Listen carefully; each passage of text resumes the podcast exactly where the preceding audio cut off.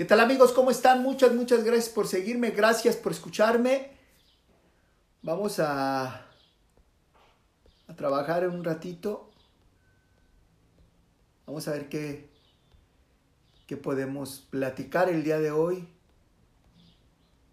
¿Cómo está su sábado? ¿Qué están haciendo? ¿Cómo está la familia? ¿Cómo están los planes? En lo que se empiezan a a incorporar a algunas personas que, que estoy mandándoles invitación. Gracias por, por tomarse el tiempo, los que se, se reúnan a la plática, gracias por tomarse el tiempo. Siempre es grato para mí compartir, compartir un poquito este, un pensamiento, dialogar.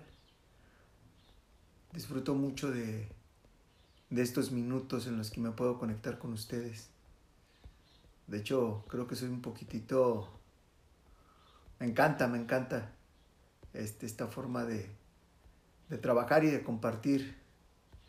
Ya lo quiero hacer como en la televisión, un, un en vivo por la mañana y un en vivo por la noche.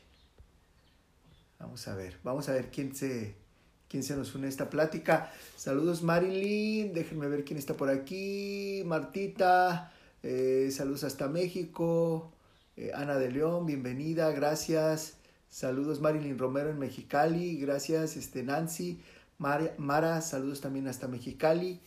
Iris Valencia, platíquenme cómo, cómo les va, cómo les va eh, el día de hoy, el día de hoy sábado cómo van las cosas por allá por casa. Eh, me imagino que ahorita sí ya todos estamos en casa. Saludos a Samira, quien me escucha en San Diego. Gracias por unirse a este, a este trabajo. Este, gracias. Bueno, pues vamos a, vamos a platicar un rato y a, ponernos al tanto de, de cómo va nuestro, nuestro trabajo diario que es cuidarnos, nuestro trabajo diario que es este estar tranquilos, atentos. Saludos hasta Tecate. Perlita, hola, descansando después de, de entrenar, porque al rato hay que estudiar para proyectos. Muy bien, muy bien, Perlita, hay que, hay que hacer lo que nos gusta. A ti el entrenamiento creo que es una de las partes esenciales en tu vida, pues hay que seguirlo haciendo. Eh, y seguir estudiando. Ahorita es, importante, eh, como lo dije en el en vivo de Antier, preparar nuestras redes para cuando nos toque salir a la mar. Saludos Iris, Iris Valencia, gracias por escribirme. Eh, buenas tardes. Samira, gracias por, por conectarte y, y por animarnos todos los días a través de recordarnos lo bonito que es bailar, ¿no? A los que les gusta la música latina, la salsa, la cumbia, la bachata, la, la este, el otro, ¿cómo se llama? La bachata. Bueno, ya hay algunos otros, otros estilos, ¿no? Pero los, clásicos, pues es eso. Mm. Escuchándote y atendiendo a, tus hijos, eh, a sus hijos, perdón, dice Marta Hernández. Martita, te mando un saludo y, espero que estén bien tus, tus nenes. Bueno, miren, el, título para, el video de hoy es este. Algo que, dice así: utiliza tu energía de una manera creativa. Y para eso quiero, quiero contarles, quiero contarles un cuento que es de mis preferidos. Ya les estoy contando mis cuentos preferidos. Ayer les conté uno que era acerca de la oración y ahora les voy a contar este que, trata de Buda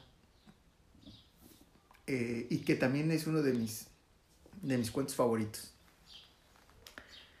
Me llama mucho la, atención todo lo que los cuentos nos dan, todo lo que los cuentos nos enseñan. Y este, este me gusta mucho. Escúchenlo hasta el final, ¿no? A veces el cuento tiene una parte que, que se escucha media rara, que se escucha media, este, media difícil, pero siempre los cuentos cierran con un aprendizaje. el cuento nos enseña de una manera eh, eh, muy bonita. Bueno, pues resulta, resulta que, que en una región, que en un pueblo, había un hombre que era asesino. Ese hombre asesino tenía una... tenía algo en particular. Este hombre se había propuesto matar a mil personas. Y otra de las cosas que lo hacía especial es que a las personas que asesinaba les cortaba un dedo y con eso tenía un collar, un collar con todos los dedos de la gente a la que había matado y era despiadado. Entonces en, ese, en esa región este, sabían que este hombre no se tocaba el corazón y mataba a quien fuera. Entonces eh, él esperaba, él esperaba en el camino, en un camino, a la gente que pasaba por ahí y sin piedad tomaba su vida. Entonces se había, se había puesto la meta de matar a mil personas y resulta que llevaba 999 personas. La única que se podía meter a ese camino era su madre. Entonces su madre a veces lo visitaba, su madre a veces platicaba con él, hasta que llega el momento de llegar a esa cifra de 999 personas.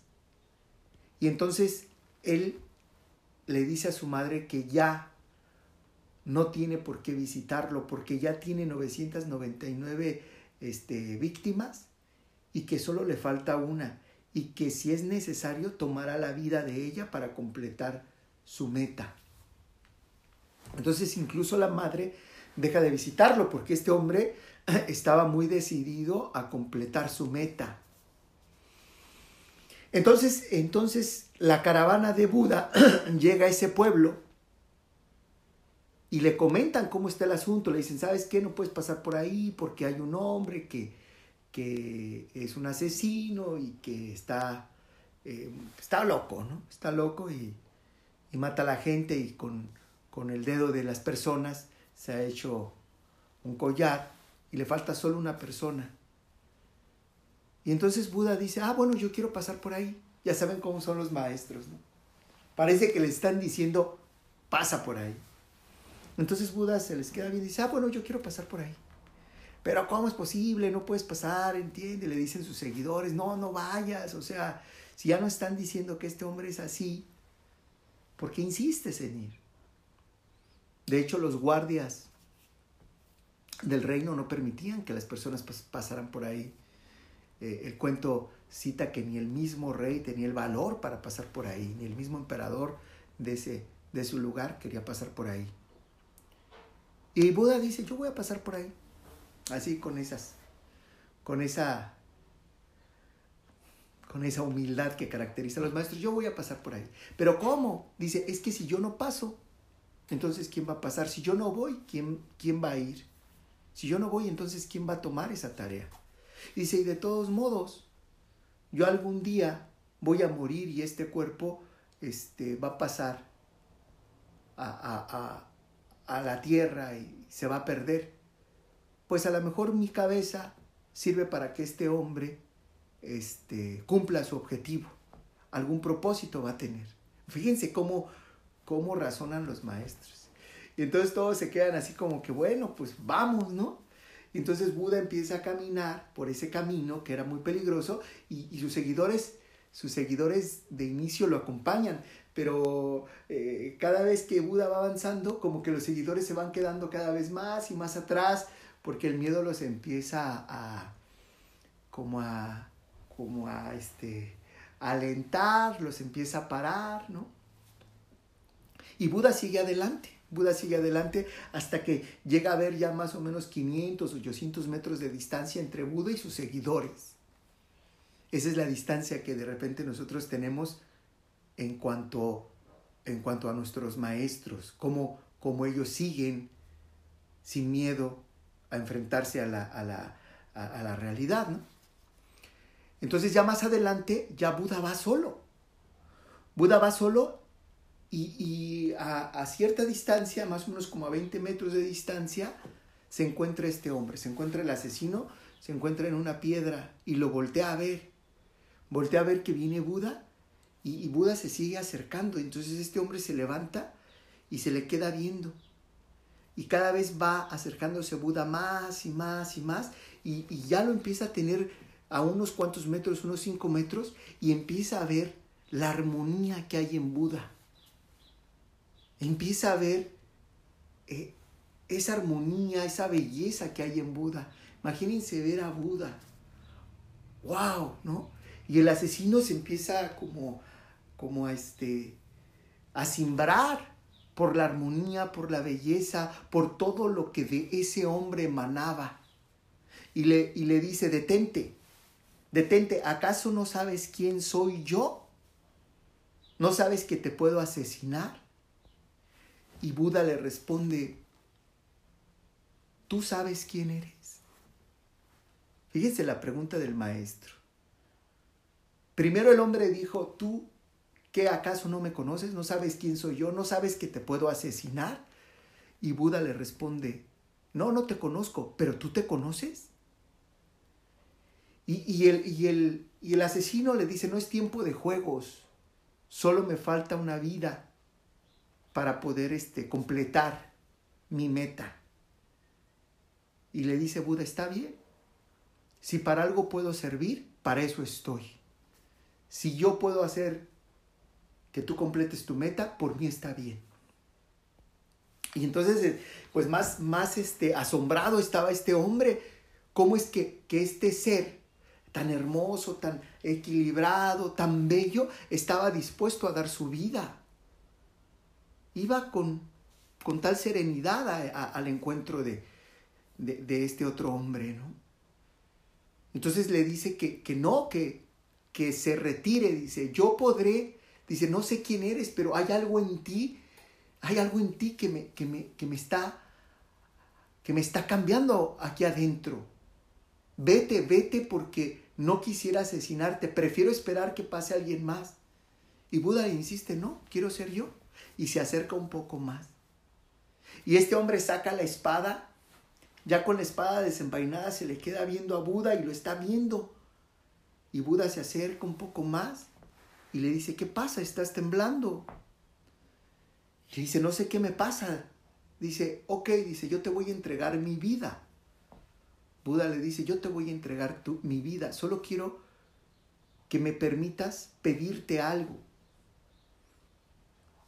O sea, un hombre que está destinado a su muerte te puede pedir algo. Y el hombre le dice, está bien, pide lo que quieras. Dice, quiero, quiero que me cumplas un deseo. Pero ese deseo tiene dos partes.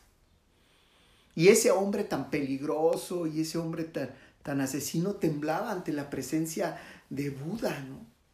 De un hombre con tanta paz, con tanta tranquilidad, en un hombre con tanta serenidad.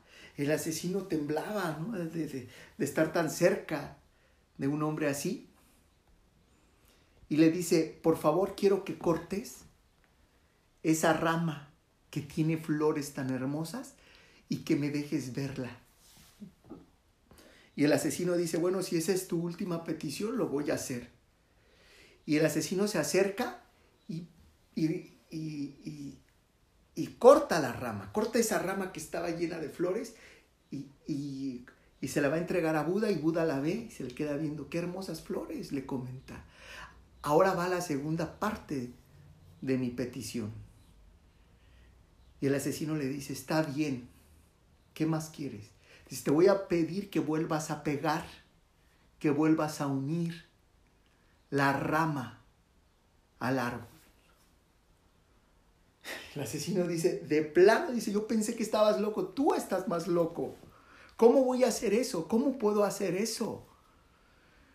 Y Buda le contesta, es que es lo que haces, tú destruyes. ¿Cómo, te atreves a destruir si no eres capaz de construir? ¿Cómo te atreves a, tomar una vida si no eres capaz de producir vida? Fíjense qué interesante. Entonces el hombre cae ante él y le dice, no sé qué pasa conmigo ante ti, pero yo quiero estar en ese sitio donde tú estás. Por favor, iníciame. Por favor, iníciame. Porque yo no puedo crear, yo lo único que hago es destruir. Y en eso ya los, los, seguidores de Buda se, se, van acercando y entonces Buda le dice, está bien, te voy a iniciar. Y los seguidores le empiezan a decir, ¿cómo lo vas a iniciar? Es un asesino. Y dice, es que él ya murió, en este momento ha muerto. De nuestro encuentro, alguien iba a salir vivo solamente pero él ya murió, ya no es el mismo. ¿Por qué? Porque se ha dado cuenta que ha utilizado su energía solo para destruir y eso lo hace cualquiera. Cualquiera puede arrancar la rama de un árbol, cualquiera puede tomar una vida, cualquiera puede lastimar, cualquiera puede ofender. Pero muy pocos tienen la capacidad de crear vida, de sanar, de proteger. Fíjense la enseñanza de Buda, qué profunda. Él dice, si no eres capaz de construir, si no eres capaz de dar vida, si no eres capaz de, de, conectar, de unir una vez más esa rama con el árbol, ¿por qué crees que tienes este, eh, eh, el, el privilegio de cortarla? ¿Por qué voy a tomar una vida si no soy capaz de sanar una? Y entonces Buda dice, utiliza tu energía creativamente. Haz aquello que da vida, sana. Es muy fácil destruir. Es muy fácil eh, deshacer. Pero crear necesita de algo, de algo más. Incluso hasta, hasta para hacer leña, ¿no? O para desarmar casas o para eh, este, eh, derrumbar casas es muy fácil. El asunto es cómo le hago para construirla. Se necesita más, se necesita talento, se necesita habilidad, se necesita entrega, se necesita cariño, se necesita amor, se necesita pasión. Entonces hay que utilizar nuestra energía en ese sentido. Hay que utilizar nuestra energía en el sentido creativo. ¿Qué tanto ayudamos? ¿Qué tanto apoyamos? ¿Qué tanto podemos eh, eh, ayudarle al otro a levantarse? Es muy fácil tirar a la gente, es muy fácil ofender a la gente, es muy fácil enfermar a la gente, pero ¿qué tanto somos capaces de apoyar, de acompañar, de curar? Eso requiere algo más. Para los maestros es la presencia, para los maestros es la calma, es la capacidad de, acompañar al otro a convertirse.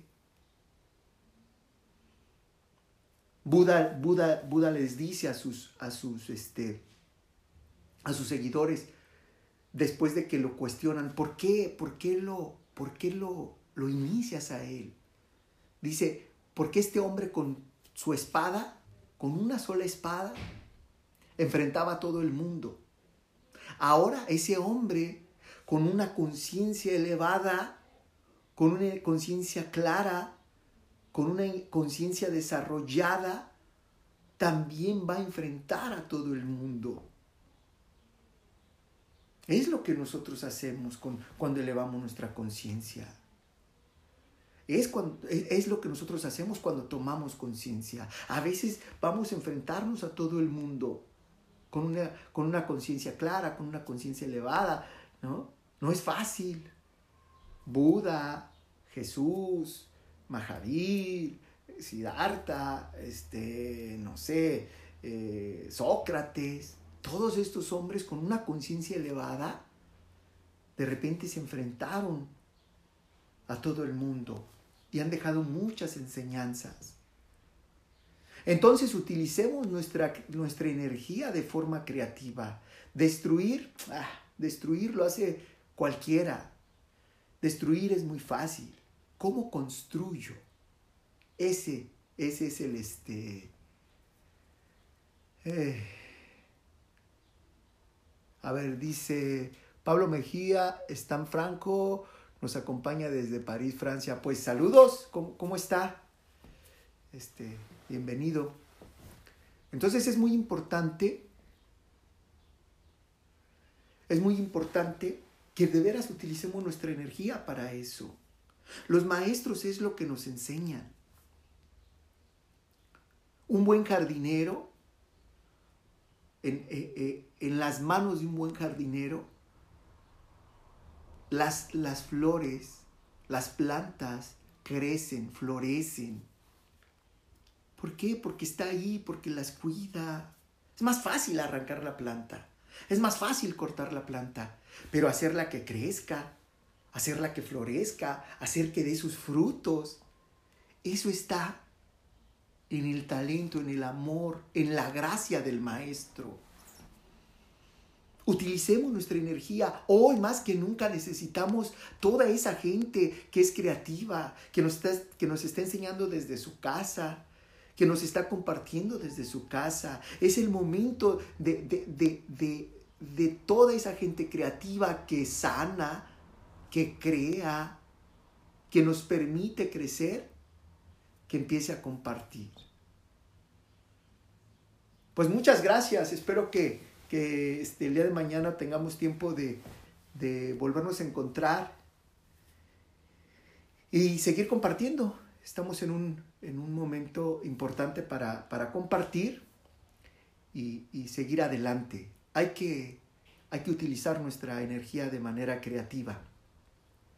Por favor, ayúdenme compartiendo el video si les ha parecido este, que a alguien le puede que a alguien le puede servir. Por favor, compártanlo, denle like. Ayer platicaba con una persona que me decía que, que no podría yo hacer un, un video viral porque a la gente no le gusta hablar de cosas de la conciencia o de espiritualidad, o que a la gente no le gusta este tipo de noticias, que les gustan más las noticias este, sensacionalistas, amarillistas. Y yo no, yo creo que a la gente sí le gusta escuchar buenas noticias, a la gente sí le gusta escuchar acerca del desarrollo personal, acerca de la espiritualidad. Entonces ayúdenme, yo estoy diciéndole a ella que hay también videos que apoyan en este momento de crisis a estar mejor y que se pueden hacer virales. Entonces ella me retaba a que no es posible. Yo le decía que algunos de mis videos, de los primeros videos que hacía, eh, lograba yo que eh, con el apoyo de ustedes se pudieran este, compartir hasta 38 veces lo pudimos hacer. Y, y le dije, en algún momento va a volver a pasar eso con los en vivos. Pues muchas, muchas gracias. Nos vemos el día de mañana. Namaste.